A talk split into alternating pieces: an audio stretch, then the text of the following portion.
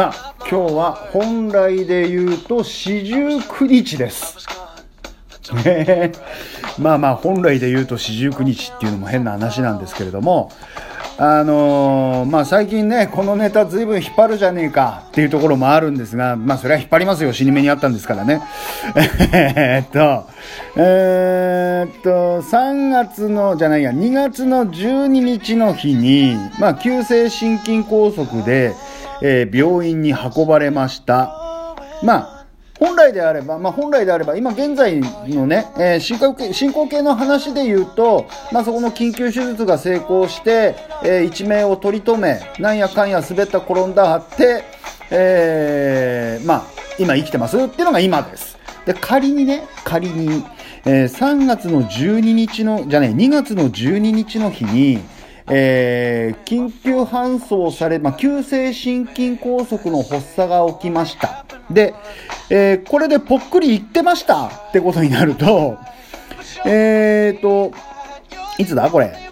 えー、3月、2月の12日だから、えー、2月の18日の日ですね。これ、18日の、18日の日で、えー、初7日を迎えたことになり、えー、これはいつになるんですかね。えー、四十九日が今日と、えー、いうことで、えー、まあそんな計算になってたんじゃないかな、なんていう感じですよね。えー、で、あの、私が退院したのが2月の12日、まあ、その時かみさん迎えに来てくれて、なんやかんやってね。で、ふと考えましたよね。あの、俺があの時死んでたらってね。俺があの時死んでたら、まあ、いろいろやって、えー、まあ、通夜だのなんだのってやって、まあ、初7日も終わり、ようやく一段落ついて、えー、仕事復帰してる頃だよね、なんて話したら本当に怒られましたね。縁起でもないこと言うんじゃないよ、なんてね。えー、相変わらず、えー、あの一件から、かみさんに頭が上がらない稲荷慎之介的妄想曲、えー、今日ものんきに喋ってますというところでございますよね。はい。どうなんですかね？だいぶ、あの、春も、春っぽくなってきたんではないかなと、えー、思うところではあるんですが、まだ、えー、道端の雪は若干残ってますっていうところで、えー、早く春になってほしいなって思うんですよね。うん。あのー、よく思うんですけど、春先になってわらわら現れてくる、なんかその、害虫って言い方私しますけどあのそんなに頑張って雪割らなくても溶けるからって言いたくなるようなおじいちゃんとかね出てきますよね。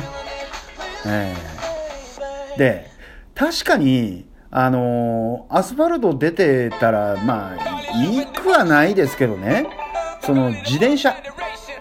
まああれくくりは軽車両ですから軽車両っていうところで、まあ、道路交通法、車と同じ扱いになるんで、えー、道路走ってもいいんですけど、まだ道端に雪あるうち自転車乗るなやっていうね。イラつきますよね、ああいうの見てると。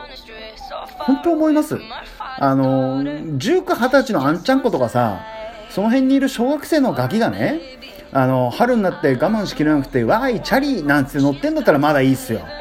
だけどさもう40、50の分別ついた親父みたいなさあの健康に命かけてますみたいなさの繕いで乗ってるようなやつ見てるとさお前もうちょっと考えようぜって思ったりとかしますよね。ですんでまあ3月いっぱいね3月いっぱい自転車乗ってる人は引いてよしっていう、えー、そういう風に変わってくれるとありがたいですよね。まあそういう風にはならないということではあるんでしょうけれどもまあまあもうそろそろね、バイクに乗ってる人が出てきたりですとか、またウーバーだのね、うん、ウォルトだの、ね、そんなところでチャリンコがうろうろし始めてくる。そんな季節になってきますんでね、あの道行く人、車乗ってる人だけじゃなくてね、歩いてる人なんかも、後ろからごっつりやられるのを待っててもいいんじゃねえかと思うんですよね。やられたらやられたでやり返してやればいいわけですから、あのー、まあ、今回その入院でいろいろ勉強したんですけれども、あのー、国から金出ますから、なんか、ひろゆきの動画みたいになってんな、最近。ちょっと良くないですね。えー、国から出るんで、金が。あの、疾病なんとか金っていうのが出るから、それで食いつなぐのもいいと思いますんで、自転車にぶつかりそうになった時は、無理して避けるんじゃなくてあえてぶつかるっていう風にやっていった方が、えー、ちょっと楽できるかなって思ったりするのは良くないことなんでしょうか。えー、失礼いたしました。まあまあ、あのー、最近ずっとなんですけれども、リハビリの一環で、えー、いろいろお話をしながらですね、えー、頭の回転を元に戻すっていう、えー、目的の中で、えー、今この収録をしています。どうですかね？えー、退院した後ですね、退院した後から 4, 回目の、えー、配信にはなるんですけれども、だいぶ、だいぶ元に戻ったんですかね。元に戻ったのって元ってどんなのっていうところでもあるんですけれどもなんとなく喋れるようにはなってきたのかなと、まあ、思ったりもしながらののお話を続けていきましょうかというところ。まあね、あのー、大病し、大病って言わないのかな？俺の中では大病なんですけど、大病して、まあそろそろ人生先が見えてきてる中で、まあ今、えー、サラリーマンとして働けるのは、うちの会社60歳みたいですね。60歳まで、まあ、普通に、えー、働くことができて、えー、そこから先の5年間っていうのは、なんか雇用形態が変わって、えー、65までは今の会社で働ける。えー、そんなことになってるようですね。まあ今その辺が竹地が身をもってやってくれてるんで、いろいろこう勉強していただいてですね、後でゆっくり教えてもらおうかななんて、えー、思ったりもしているんですけれども、まあ、とはいえね、まあ、65って考えたってあと13年あっという間ですよね。13年なんつって。13年なんてあっという間でしょ。だって俺13年前は40ですからね。39か。39から今の年齢になるまであっという前にこの年齢になっちゃってますから あのそれこそあっということを思いつく前にもう65になっちゃってんじゃねえかなと思うんですけど、まあ、そんな中でねその第2の人生っていうんですかね第3の人生っていうんですかねまあ、うまくファイヤーできればいいんですけど、まあ、いろいろその辺はいろいろ策を練りながら、えー、かみさんにいろいろやってもらってはいるところあではあるんですが、うーん、まあもうね、この年になると転職って考えないですよね。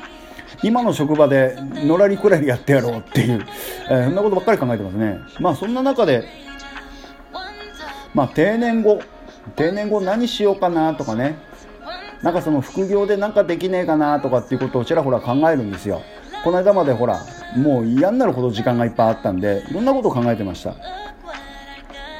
で、その、まあ、これはね、結構前から企画温め、企画というかね、温めてた、えー、ことではあって、実際に企画書を書いてね、2社、2社ですね、えー、その企画書を持ってって、えー、蹴られたっていう経験もあるんですけど、お米の商売をしたいって考えてるんですよ、実は。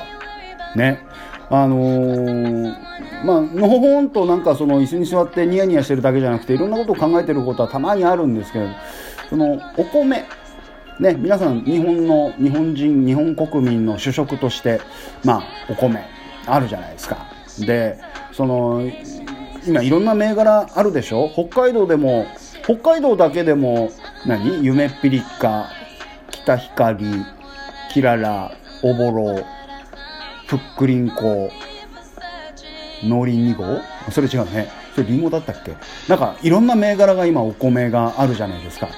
で、まあ、全国的なところで言えば笹錦がありコシヒカリがあり秋田小町なんやかんやいっぱいいろんなところでいろんなお米があると思うんですよねでそのお米名前は知ってるけど食ったことねって思うなんか思いません？本当のコシヒカリってうまいの？とかって思うじゃないですか。で前にそのお米屋さんにしばらくいたことがあってでその時そのまあそその時そのその米の販売企画っていうのを持って歩いてた頃でちょっと実際お米屋さんに行ってみようっつって。で行ったことがちょっとバイトしたことがあるんですよ。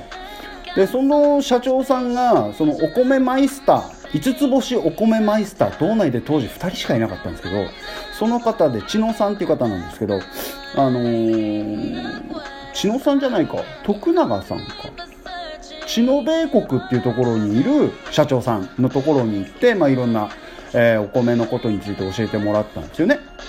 で、ちょうど新米の時期で、あのー、新米入ってきたから、ちょっと炊き比べてみたんだよねって言って、その魚沼産のコシヒカリと、あの、秋田小口じゃなくて、北海道の夢ピリカ。これを、あの、5合ずつ、まあ今、チャリチャリって言ったのは、みーちゃんの餌の時間っていう、5合ずつ炊いてくれて、で、食べ比べててごらんよっ、つって。で、そんなお米マイスターっていう人が炊いてくれたお米だから、やっぱ炊き方とかね、研ぎ方もすごく上手で、で、ものすごいやっぱりね、美味しいんですよ。美味しくて。それで、あのー、食べ比べて思った感想としてはね、その、まあ、お米といえばコシヒカリ魚沼さんが最高峰って言われてて、まあ、それでも北海道の、北海道米もうまいよね、ぐらいな感じで、あの、マツコ・デラックスも言ってるところではあるんだけれども、何がどう違うんだろうっていうことを考えたんですよ。で、まあそのお米を食べる上でよく銀シャリとかって言い方もするんですけれども、まあその、なんだろう、関東圏っていうかね、その昔々江戸時代とかっつって白米食えるなんて夢みたいなんていう言い方してたでしょ？でその白米と味噌汁とたくあんちょびっとみたいな感じで白米をメインで食うっていう食文化で考えた時にそのコシヒカリってやっぱりうまいんですよ。塩パラッとかけるだけで十分食える米なんですよ。で北海道米はどうかっていうとやっぱり北海道米って最近ここ10年20年ぐらいであのブランド化されてきてるだけあってそういろんなおかずと一緒に食べると美味しいんですよね。伝わってないですね。この表現伝わってない。分かってますよ。だからその、魚沼産のコシヒカリ最高級のうまいお米を今の食文化の中で食べようとすると、おかずの味が邪魔になるんですよ。お米が美味しすぎるから。わかります？でも、北海道米で今の食文化、いろんなおかずがある中で、北海道米でご飯を食べると、ちょうどいい具合に、こう、融合できるんですよね。うん。なので、最近、北海道米っていうのが、いろんなところで、あのー、もてはやされてるんじゃないかなと思ったりとかしたんですよ。で、一体どんな企画なの？って話なんですけど、まあ、こんな企画を聞いてどうだって話なんですけどね。まあまあまあ、まあ、どうせ暇だからこれ聞いてるんでしょうからゆっくり聞いてくださいよ。あの今までお米を買おうと思ったら1 0キロの袋だったり5キロの袋だったり最近では2キロの袋があったりとかするようですね。まあ、袋で買ってきて、まあ、米米びつに入れるのか袋のまんま保管するのか台所の下あたりにポイと入れておきながらまあまあ食べ進めてるわけですよね。で昔家族が多ければ1 0キロとか5キロでも良かったと思うんです。で今核家族化が進んでいってお米の消費量も減ってるわけですよ。まあ今日はお米食べるけど明日パンにしようパスタにしよううどんにしようって言ってお米の登場回数って減るじゃないですか。でそうするとその米を大きなロットで買ってきたって結局古くなっちゃう。お米って生鮮食品なんで古くなればなるほど風味が落ちるんですよね。だったらもっと小分けにして売りゃいいじゃん。2キロっつったって全部食ったらそこそこそこかかるじゃないですか。もっともっと小分けにして売りましょうよ。っていう。ふうに私は思ったんですね。じゃあそれどうやって売ろうか。それをね牛乳パック。牛乳パック。あれ1リットル入るでしょ？でそれ1リットル1キロ。そこにお米1キロ入れるの。でそれで売る。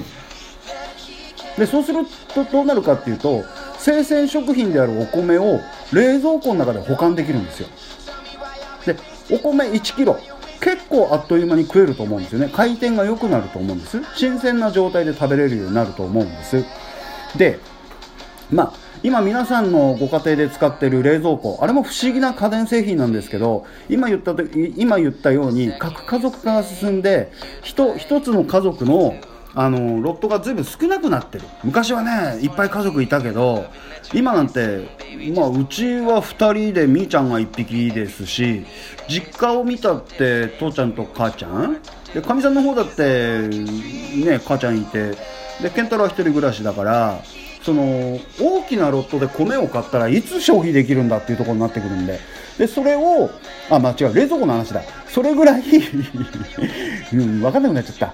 家族がどんどんちっちゃくなってるにもかかわらず冷蔵庫はどんどん大きくなるっていう。なんか不思議な逆転現象だと俺は思ってる。まあまあそれはいいとしてその話はいい。脱線した話を分かんなくなっておかしくなって余計脱線してるってわけわかんなくなっちゃってるんですけど。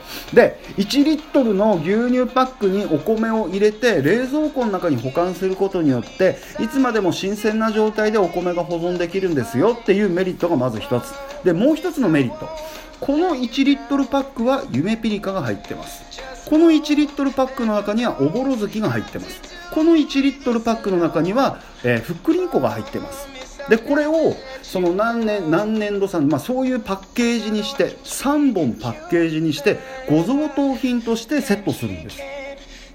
ねそうするとご贈答品で3キロのものを届けられるとこれ結構ずっしり感があっていいと思うんですよ。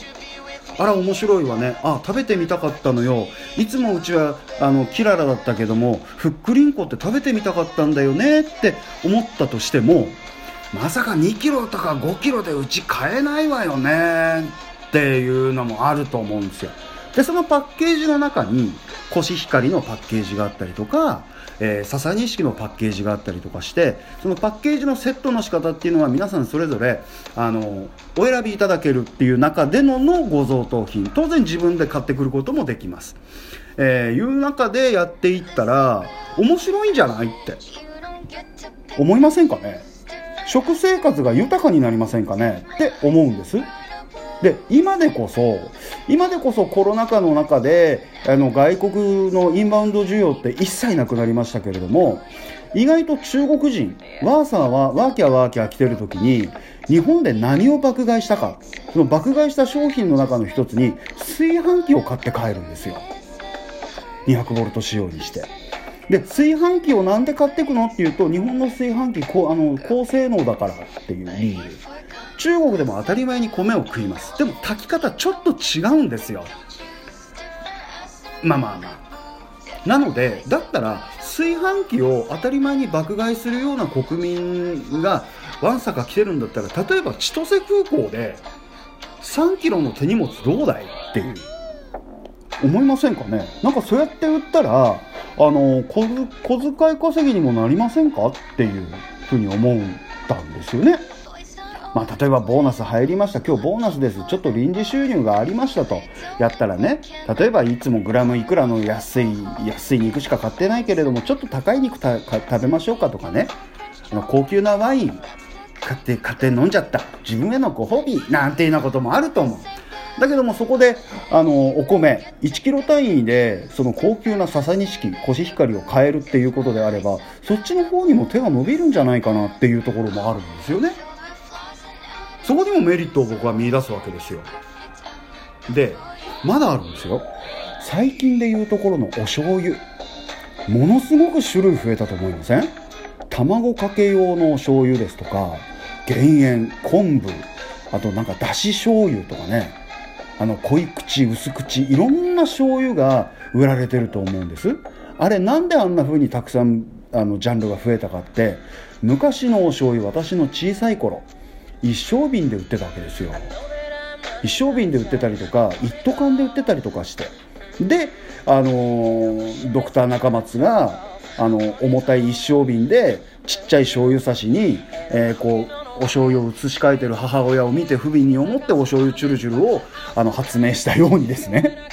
その売ってる一つの単位が大きかったもんだからなかなかいろんな多品種ができなかった。だけども、売り方を変えたことによって、ロットを小さくしたことによって、いろんな選択肢ができましたっていうのが、あの、最近の醤油の多品種の原因だと私は思うんですね。で、それをお米に置き換えた時に、今まで10キロ、5キロの袋だったけれども、それを1キロの牛乳パック、1キロの袋じゃダメなんです。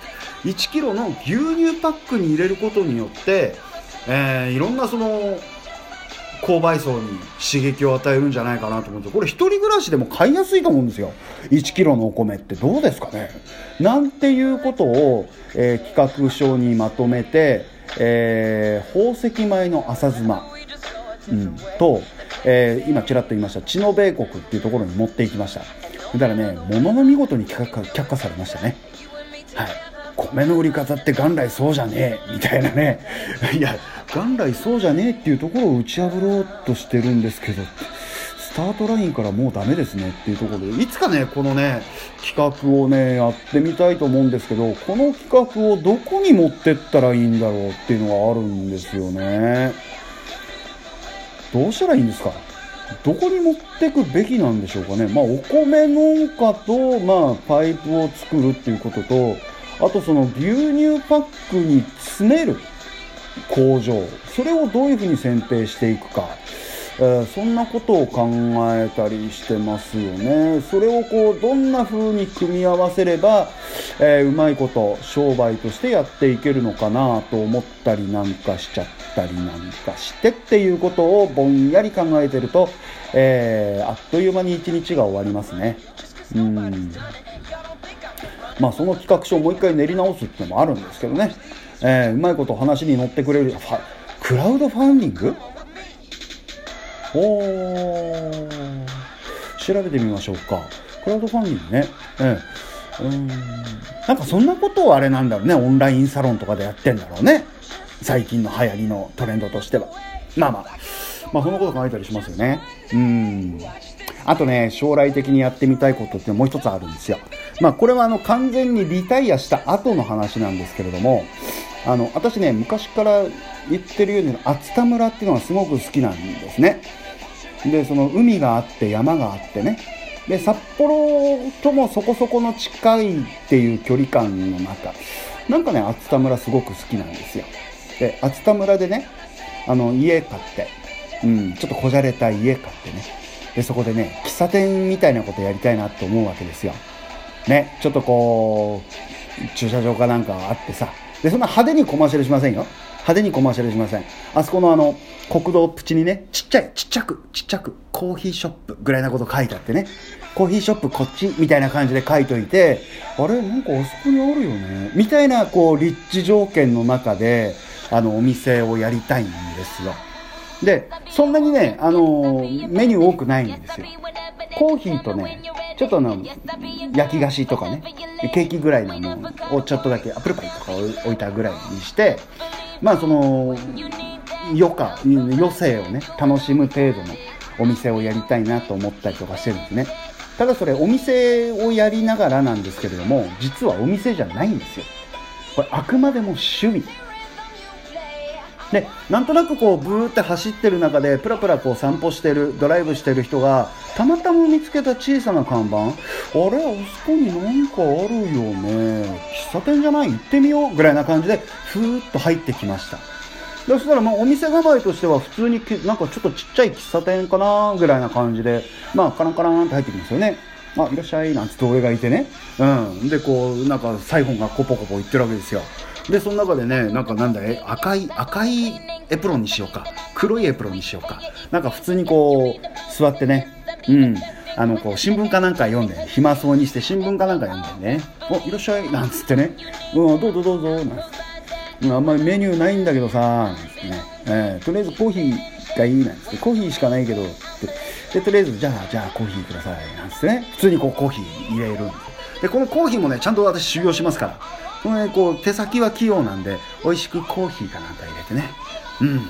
で今日あの大した食べるものはないんだけどまあ、よかったらケーキもあるけどどうだいってね、えチーズケーキ俺焼いてみたんだけどさ。でチーズケーキこうもしよかったらあじゃあくださいってね。えー、言うわけですよ。であの召し上がっていただいてね。まあ普通ですよ。私はそこでまた新聞読みますよ。普通にね。英字新聞なんて言いません？もう同心です。老眼鏡かけてますよ。で鼻鼻眼鏡にして老眼鏡でこう同心見ながらなんとなくぼーっとお客さんがいるねみたいな。話しかければ話しかけるけど余計なこと喋んねえよっつって。うん。そんな感じなんでね。でまあコーヒー飲んでなんか召し上がるもん召し上がってね、うん、もう帰ろうかななんていう時に「あすいませんお勘定お願いします」って言われた時にさ「え？いらないよ。なんていうふうに言ってやりたいんですよ。でそれねどっから見ても喫茶店の体なんですけどあくまでそれは私の趣味でやってるっていう。私の趣味でやってるんでお金は取りませんっていう。うん。なんかうちに遊びに来てくれたから普通にもてなしとしておあのお茶とお菓子出しただけで別にお金もらおうと思ってこの店やってませんからみたいな感じの店をやりたい。なんていうの？フェイク喫茶店？うん。もしね。コーヒーショップフェイクとか書いてあるね。えー、なんて本当にお金いらないんですか？なんていらないよ。普通友達遊びに来てお金取る？っつってね。取らないでしょ？ってお取れませんよ。つってうん、なんかそんなことしたいなって思ったりとかするとねいろいろ計算したりなんかしてね。うん。あの砂川の家。あれなんかなんやかんや売っ払って、まあ、2300万なんねえかなと思ってねあとあと10年もすりゃあの藻岩のあの両親のマンションもなくなるから俺何ぼかで売れねえかなってね。でそれ全部ひっくるめてなんかそのまたどっかねあの投資をしてねちょっと小金増やしてね。で秋田村でなんかそんなことやったら面白いなーなんてね思ったりなんかしちゃったりなんかして、えー、そんなことを日中考えてます。日中考えてるとねよく寝れるんだこれが。ほんとよく寝れるよ。うん。眠れない夜とかねこういうことを考えてるとねあっという間です。あっという間に寝ます。まあまあそんなようなことを考えつつものっていうところで、えー、また、えー、次の配信は多分4月になるのかな。健康でいればね、あの、週1の配信はちょっとキープしていきたいなとは思うんですけれども、まあ4月になればまた繁忙第2弾が、えー、入ってきますから、えー、うまいこと時間が取れなくなってくるんじゃないかと思いつつも、まあ先々のことはね、考えてはいないんですけれども、えー、ぼんやり、え、今の調子でやっていこうかなと思ったりなんかしてますというところで、もうちょっと喋った方が最後の切りはいいんですが、今日のところはここまでまたさようなら。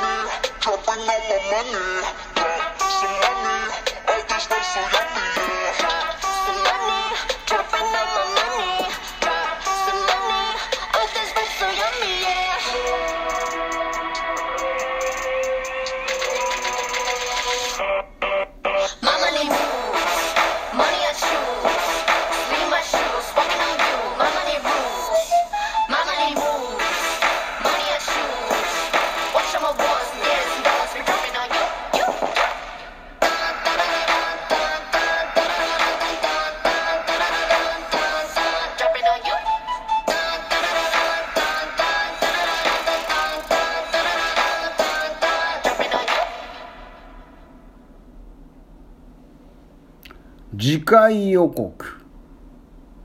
砂川別荘に隠された恐るべき富豪。